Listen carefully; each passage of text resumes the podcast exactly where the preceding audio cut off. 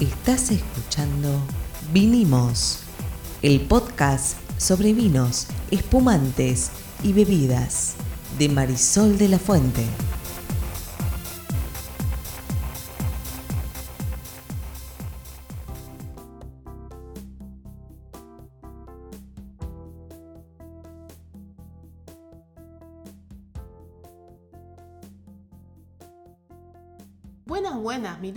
Marisol de la Fuente y soy Sol Sommelier. Y yo soy Ariel Torres, soy el que hace las preguntas del que no sabe en este podcast, ya me conocen. ¿De qué vamos a hablar hoy, Sol? Vamos a hablar de vinos de Jerez. Ujú, Ok. ¿Qué son los vinos de Jerez? Es un lugar Jerez, tengo Jerez es un lugar que está en España, pero también es un tipo de vinos que se hace hace más de 3.000 años. Eso debe ser lo que nos importa, ¿no? Y claro, porque cuando hablamos de este vino estamos hablando de los fenicios, de los griegos, de los cartagineses, del imperio romano, de los godos, de la ocupación musulmana, de la reconquista, del descubrimiento de la historia de España estamos hablando. Ok, sí, porque si fueran solamente que son de Jerez, bueno, asunto de ellos, digamos. Y sí, que Claro. tomen lo que quieran, Claro, ¿no? sí. Bueno, los fenicios son los que trajeron el cultivo de la vida a España, ¿sí? Fundaron Cádiz en el siglo 1000 antes de Cristo, Siglo mil no puede ser. en el año 1000 el antes de 1000, Cristo, perdón, perdón, mala mía, mala mía, y Cera en 700 antes de Cristo. Son los que llegaron, fueron las primeras civilizaciones eh, que obviamente también los griegos, los cartagineses, los romanos que tuvieron que ver con la actividad vitivinícola en esta región del mundo. O sea que la, la vid llega a, a Europa de mano de los fenicios o qué Sí, onda? Así es, eso es lo que dice la historia. Sí, claro, ¿quién te lo va a decir? bueno, los fenicios. Está bueno. bien, sí, está bien, pero digamos, o sea que la, la vid de dónde es originaria entonces? No, la vid es eh, asiática. Casi todo viene de Asia. Sí, no, no, no, no era originaria de Europa. Hoy nosotros pensamos en la vid y pensamos en Europa o incluso en América, pero no es ni europea ni americana la vid, es Mira. asiática. Ok. De hecho, se dice que los primeros registros están entre la Mesopotamia, lo que hoy es Irán e Irak, eh, Egipto. Sí, lo que pasa es que también ahí están los primeros registros de todo. Obvio. ¿Por qué? Porque ahí es donde empezamos a escribir. Obvio. En Sumeria, en Ebla, en Egipto, ahí aparece la escritura, por lo menos lo que, se, lo que, lo que quedó hasta acá. Hay unos registros de 6.000 antes de eh, Cristo, si no me falla la Sí. memoria.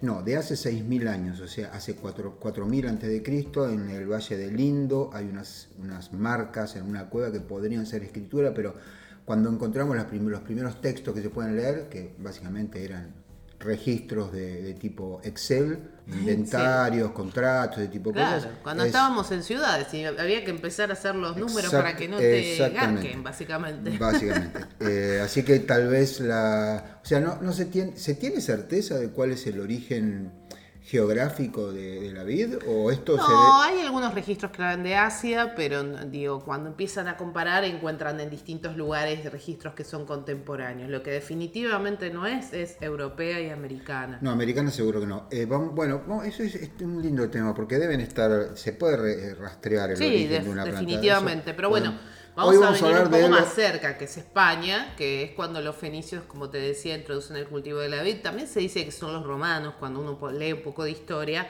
quienes expanden la vid por toda Europa. Van expandiendo el imperio y van llevando la plantita, el monje y el vino adentro de un recipiente de madera. Y de hecho son los primeros, o por lo menos les atribuye a los romanos, a ser los primeros en utilizar madera. No porque usaban madera, sino porque necesitaban transportar el vino. Está bien, lo que pasa es que una cosa es introducir, otra cosa es expandir. Entonces, si, si los primeros fueron los fenicios, es mucho antes de que llegaran los romanos a- Exacto. a Hispania, como le decían Exacto. los romanos. Bueno, Seguramente los romanos tuvieron que ver con el- lo- convertirlo en algo mucho más eh, productivo, ¿no? A gran escala, porque obviamente llevaban el imperio con ellos. Lo interesante es que el lugar donde se hace Jerez tiene que ver con la ciudad de Jerez de la Frontera, que está como se la considera una ciudad ubicada como entre dos mundos, ¿no? Porque está al sur de España. mm, Eh, y este vino que vamos, del que vamos a hablar hoy es un vino que tiene una característica, es un vino fortificado. La fortificación se reconoce como una práctica eh, enológica y se acepta como un estilo recién del siglo XIX. anteayer, en términos Exactamente, históricos. pero era necesario fortificar para poder conservar el vino y poder transportarlo a otras partes, por ejemplo a Gran Bretaña. Donde estos vinos fueron, digamos, los primeros que llegaron al, empezar a los españoles a tener relaciones comerciales con el extranjero, especialmente con los británicos, bueno, se necesitaba que el vino llegara en condiciones y una forma de que llegara en condiciones era la fortificación. Bueno, podríamos explicar qué es la fortificación para el que nos está oyendo y sí, tiene vamos a explicar eso y mucho más en el podcast de hoy. Parece que la barrica se flexione. ¿Qué, qué es fortificar? la uva, ¿viste? Le ponemos pesitas a la uva. No. Bueno, esta necesidad de fortificación que, que, nace con la necesidad de enviar el vino a otras partes del mundo tiene que ver con el agregado de alcohol vínico en el proceso productivo. O sea, agarran vino, que, eh, alcohol que se hicieron con otras uvas y se le agregan un vino que ya tiene alcohol. Pero vamos a explicarlo bien, porque en el caso de Jerez es un tipo de fortificación que tiene muchas peculiaridades que son diferentes a la producción de un vino fortificado o de un vino como nosotros lo conocemos. Espera, hay vinos, hay vinos fortificados y hay jereces. ¿Qué son vinos fortificados? Pero con un, proceso de producción bastante especial. Bueno, está bien. De hecho, la primer ley de vinos de España que tiene ah. que ver con esta denominación de origen, que es el jerez, es de 1933. Lo que, y ahora vamos al proceso productivo, ¿no? Lo que reconoce esta primera DOC de España es el suelo, el clima y las prácticas que se hacen para producción vitivinícola. ¿sí? Es, un mecanismo, como todas las DOC, de proteger al vino del fraude, ¿no? de que se haga de una manera correcta y que sea reconocible por esas características que tiene el vino. Y obviamente para, al exportar, que es como un poco la mirada que había en esta región en España, la idea es que esto va a garantizar que sea auténtico y va a proteger la calidad de ese tipo de vino que, se exporta al mundo. Entonces, 1933 se limita a la región que se llama Triángulo de Jerez, donde tenemos Jerez de la Frontera, el puerto de Santa María y San Lucar de Barrameda, que son esas tres eh, ciudades que, eh, municipios que componen los lugares donde se debe cultivar y producir este estilo de vino que se llama Jerez. De hecho, de vuelta, vos decías recién lo de la fortificación. Bueno, hay muchos otros tipos como el Oporto, que está en otro lugar. Correcto. Se hace de otra manera. Está bien, pero eh, explica qué es la fortificación en general y en particular lo del Jerez. Dale, cierro con lo que regula la DOC y de paso hablamos de. Siempre hemos hablado acá de las DOCs que son estos reguladores o estas leyes reguladoras. En el caso de la regulación del Jerez, te va a regular la viticultura, ubicación del viñedo, el control de plantación, las variedades que están autorizadas, que ahora hablamos de eso, cómo podarlas la fecha de vendimia y sus condiciones, las producciones máximas que puedes tener y en, en, términos de vinicultura te va a hablar de la fortificación, que ahora vamos a eso, el tiempo de envejecimiento, los tipos de vasija, los controles de inventario, la especificación de cada tipo de vino, cómo vas a embotellar, etcétera, etcétera. Hay algunas otras cosas que de las que podemos hablar, pero si querés voy directo a la fortificación, que son el suelo, la albariza, que es bastante particular en esa zona, y las uvas, que esto sí lo voy a mencionar antes de hablar de la fortificación, que son las autorizadas el palomino fino, el moscatel y el pedro ¿Palomino fino se llama la uva? Sí, con el palomino fino se hace el jerez seco. Mira. ¿Y las otras cómo se llaman? Moscatel, y Pedro Jiménez, son las variedades con las que habitualmente se hace el eh, seco. Pero antes de hablar, porque sí seguimos metiendo suspenso en, la fortificación, la albariza es una tierra muy muy distinta. Eh, nosotros no tenemos ese tipo de tierra. Es blanca, Blanca, tierra blanca. Tierra parece blanca, hay el sueño de las madres, porque el chico ya no se ensucia. No se ensucia, de hecho. Está formada por sedimentación de algas diatomeas, tiene un alto ah, contenido de carbonato de calcio. Claro, claro, sí. Eh, entre el 25 y el 40% de, de sus componentes es caliza activa. Es muy pobre, obviamente, en componentes orgánicos y en nitrógeno. Es muy porosa. Esto sí es muy interesante porque va a ayudar a mantener la humedad por mucho tiempo. No necesitas regar o si te llueve poco, no tenés problemas, está más bien relacionada con eh, las características que van a tener estas uvas en este lugar en particular, que es este triángulo de Jerez del que hablaba antes, ¿no? Donde, como dije, está el palomino fino, el moscatel y el Pedro Jiménez. ¿Vamos bien hasta ahí? Perfectamente, ciego sin saber qué es fortificar. y ahí nos metemos en la fortificación. A ver, en un Jerez, primero vamos a hacer un vino base. Un vino base donde se prensa, se clasifican los mostos y se fermentan. ¿Sí? Como a veces, un vino normal. Como un vino normal, en realidad es como si estuviéramos haciendo un espumante, viste que hacemos vino base y una segunda fermentación. Bueno, acá vamos a hacer un vino base y lo vamos a poder clasificar por sus calidades. Y vamos a tener dos tipos totalmente diferentes de proceso productivo que van a tener que ver con el sistema que se llama de crianza biológica y el sistema que se llama de crianza oxidativa. Ok. ¿Qué es lo ¿En que los va a dos pasar? casos sale un jerez? En los dos casos son jerez, de distintos estilos. Entonces, y acá para los que nos están escuchando que no son sommelier o no están en el mundo del vino, todo esto que voy a explicar a partir de acá, hasta acá eran generalidades de un lugar. Ahora, a partir de acá, todo lo que voy a nombrar, todas las palabritas que voy a decir y me puedes preguntar, no tienen nada que ver con cómo producimos vino nosotros en la Argentina. Bueno, nada. Francia, un, un vino común. digamos. Un vino como Sí. los que No nosotros es acá, en cualquier lugar del mundo. No tiene nada que ver. Entonces, tengo un vino base que va a poder tener una crianza biológica o una crianza oxidativa. Ok, pero eso ya es vino o es, o es, o es mosto. Ellos le dicen mosto, de hecho.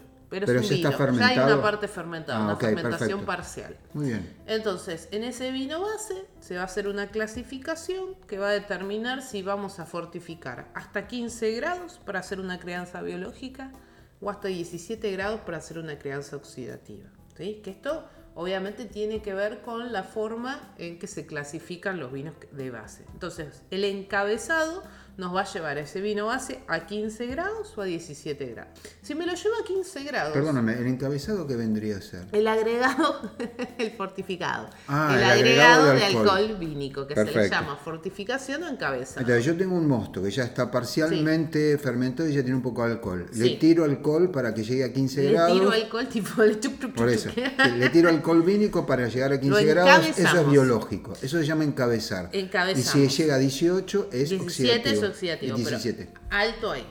¿Cuál es, ¿Qué es la diferencia entre un vino que tiene crianza biológica y un vino que tiene crianza oxidativa? ¿Cómo se lo encabezó? Pero algo más. ¿Qué más? En la crianza biológica yo voy a tener algo que se llama velo de flor. Buenísimo, ya está, listo. Hasta acá nos vemos en el próximo capítulo. Suena, ¿Qué significa? Suena durísimo. te digo. Bueno, estos vinos van a ir adentro de una bota. La bota es una barrica de 600 litros. Ah, no es una bota. No es una bota que te pones en el pie. Es una barrica de 600 litros. Esa barrica se llena. Cuando vos encabezaste para hacer crianza biológica porque tenés un mosto seco que se llama de yema, de un fino o manzanilla, que es esa categoría, va a pasar algo. Se va a crear algo que se llama flor. La flor son levaduras. ¿sí? Este tipo de jerez tiene lo que se llama velo de flor. Es un velo de levaduras, voy a decirlo, se llama Saccharomyces ellipsoideus. ¿sí? Sa- Saccharomyces. Es una subvariedad de Saccharomyces que es la protagonista de la crianza. ¿Por qué? Porque esas levaduras de fermentación aeróbica lo que hacen es crear una capa sobre el líquido que va a evitar la oxidación. Entonces, Por eso la otra se llama oxidativa, Exacto. porque no tiene el velo. la bota se llena, está semi llena. En la superficie va a tener este velo de levaduras que protege el vino de la oxidación, del contacto con el oxígeno. Está en permanente interacción con el vino. Es, eh, consume azúcares residuales, oxígeno disuelto, gliceroles, alcoholes. Produce acetaldehídos y otros componentes que le van a dar los aromas al vino. ¿sí? Entonces, en ese encabezado, ¿sí? yo voy a tener un fino que se encabezó hasta 15 grados con un velo de flor donde voy a hacer una crianza biológica. En el que encabecé hasta 17 grados, el velo no se va a formar. Porque no puede. Porque claro, no puede, alcohol. porque hay mucho alcohol. Ahora entendí. Entonces ahí lo que vamos a tener es un vino que va a ser una crianza oxidativa. ¿Qué quiere decir oxidativa? ¿Que se Que se oxida. ¿Y Porque hay interacción tiempo? con el oxígeno. ¿Cuánto tiempo se lo deja oxidar? Bueno, los tiempos son relativos porque va a tener que ver con la crianza. Y acá aparece otra característica típica del jerez. Los jerez no tienen año. ¿Por qué? Porque tienen un sistema de crianza que se hace con lo que se llaman soleras y criaderas. Ok.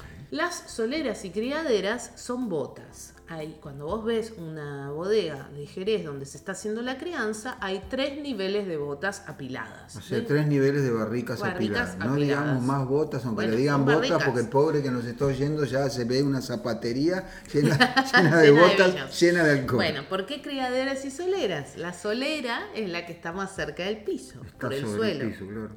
Hay una segunda línea y hay una tercera línea. La medianera y la de arriba. Y la de arriba de todo. La medianera no, esa la- me lo acabo de inventar. Bueno, Bueno, entonces, a- volvemos, repaso rápido. El tipo de alcohol, el grado alcohólico va a determinar el tipo de crianza en los vinos que están dentro de las botas.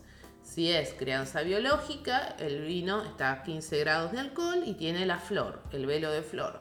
Si tiene 17 grados de alcohol, pierde la flor y tiene una crianza oxidativa, queda expuesto al oxígeno y está dentro de las botas, donde generalmente sobre tablas, así se le dice, va a estar un tiempo de entre 6 y 8 meses donde se evalúa si el vino está evolucionando bien y se termina de determinar, valga la redundancia, qué tipo de crianza se le va a dar.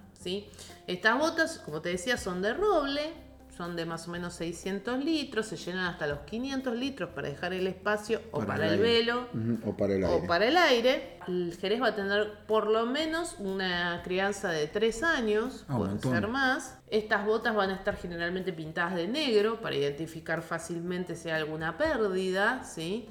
Eh, esto viene de la tradición en cuando se- de cuando se ponían en los barcos. Y las botas se usan, se usan, se usan, se usan. Solo se sustituye alguna duela si está mal. No, no es como en nuestros vinos que son tres usos y se descartan. Se siguen usando. Este tipo de crianza va a permitir un intercambio con el entorno, donde va a haber una merma, obviamente, la famosa evaporación o porción de Los Ángeles, que es del 3 o 4% del volumen de lo que está en la bota. Se ve que mientras esperan inventan nombres, ¿no? Porque esos tres años pasan los tipos. Pues como porción de los Se llama Bueno, evaporación, en los gente. destilados se usa más la porción de Los Ángeles, que es la que desaparece. Bueno, y casi todo lo que se pierde es agua, por eso el vino se concentra. Entonces, en este, este sistema de criaderas y soleras hablamos de que hay un método dinámico de envejecimiento, ¿sí? ¿Por qué? Porque a medida que se van vaciando las de abajo, se van llenando con las del segundo nivel y las del segundo nivel se van llenando con las del tercer nivel y las del tercer nivel se van llenando con, Con el jerez nuevo. Mm, mira, ¿sí? Entonces, un caos, va. se van mezclando todas las vendimias, por eso no tiene añada el Claro. Jerez. Eh, y eso Pero- también hace que se garantice la consistencia de, porque, digamos, se va cuidando y se va mezclando. ¿Por qué se mezcla la de abajo con la de arriba? ¿Por qué no se termina de vaciar la de abajo? ¿En qué punto el tipo decide que hay que parar de sacar de abajo y empezar a poner de arriba? No, en ningún punto, es constante. O sea, tienen un cañito que conecta a las tres. No, no, ojalá Ya sé hubiera que un no. cañito, pero Ya sé que no, pero digo, es como si hubiera un cañito. claro, y un sistema Sacan, donde- ponele, sacan tres botellas de la de, de la de abajo y le sacan tres botellas de la de arriba, le ponen la de abajo y le sacan tres ¿Eh? botellas de la de arriba. Hacen eso, eso se- de hecho se llama rocíos. Cuando se saca para embotellar se llama saca. Y cuando se van rellenando se llaman rocíos de la primera criadera o la segunda criadera a la primera y de la primera a la solera. Muy bien. Le- espero que sea más fácil tomarse el jerez que hacerlo. Porque, porque es un despelote. Bueno, pará, y una vez que lo sacas, ahí sí, como nuestros vinos, se clarifica, se filtra, se estabiliza, se filtra y se pone en botella, ¿no? En eso es, eh, Es igual. esa última partecita es igual. Entonces, lo que tenemos que saber es que todo empieza con un vino blanco, ¿eh? Que es el vino base. Después se encabeza y se determina si va a haber crianza oxidativa o crianza biológica. Se utilizan botas, que son las barricas de 600 litros que se llenan hasta los 500 litros. La crianza es dinámica y ocurre dentro de las criaderas y soleras. Y además tiene un mecanismo de envejecimiento dinámico que va garantizando el estilo año tras año. ¿Hasta ahí vamos bien? Sí, perfectamente. Un montón de palabras que no conocíamos. Así que nos acá. vamos a olvidar inmediatamente. sí. No, yo me las sé. Vos sí, pero vos te dedicas a esto. Pero ¿está quien bien? esté escuchando sepa que estamos hablando de algo totalmente distinto. Bueno, ahora, ¿qué tipos de jerez hay? Eso te iba a preguntar, porque es lo que nos importa a la hora de chupar, digamos. A mí no me gusta el Jerez, debo decir, perdón, gente de Jerez, si nos oyen en algún momento, yo Si soy algún Ariel, español nos está sí, escuchando. yo soy Ariel perdón. Torres, les pido disculpas. Torres, se llama Sí, Torres. tengo antepas- Torres. antepasados, antepasados este, españoles, les pido disculpas, a mí el Jerez la verdad no me gusta. Bueno, eso pero, es interesante. Porque hace- em, dale, vamos a los tipos de Jerez que... Pero que- eso que vos dijiste es muy interesante. ¿Por qué? ¿Que no me gusta? No.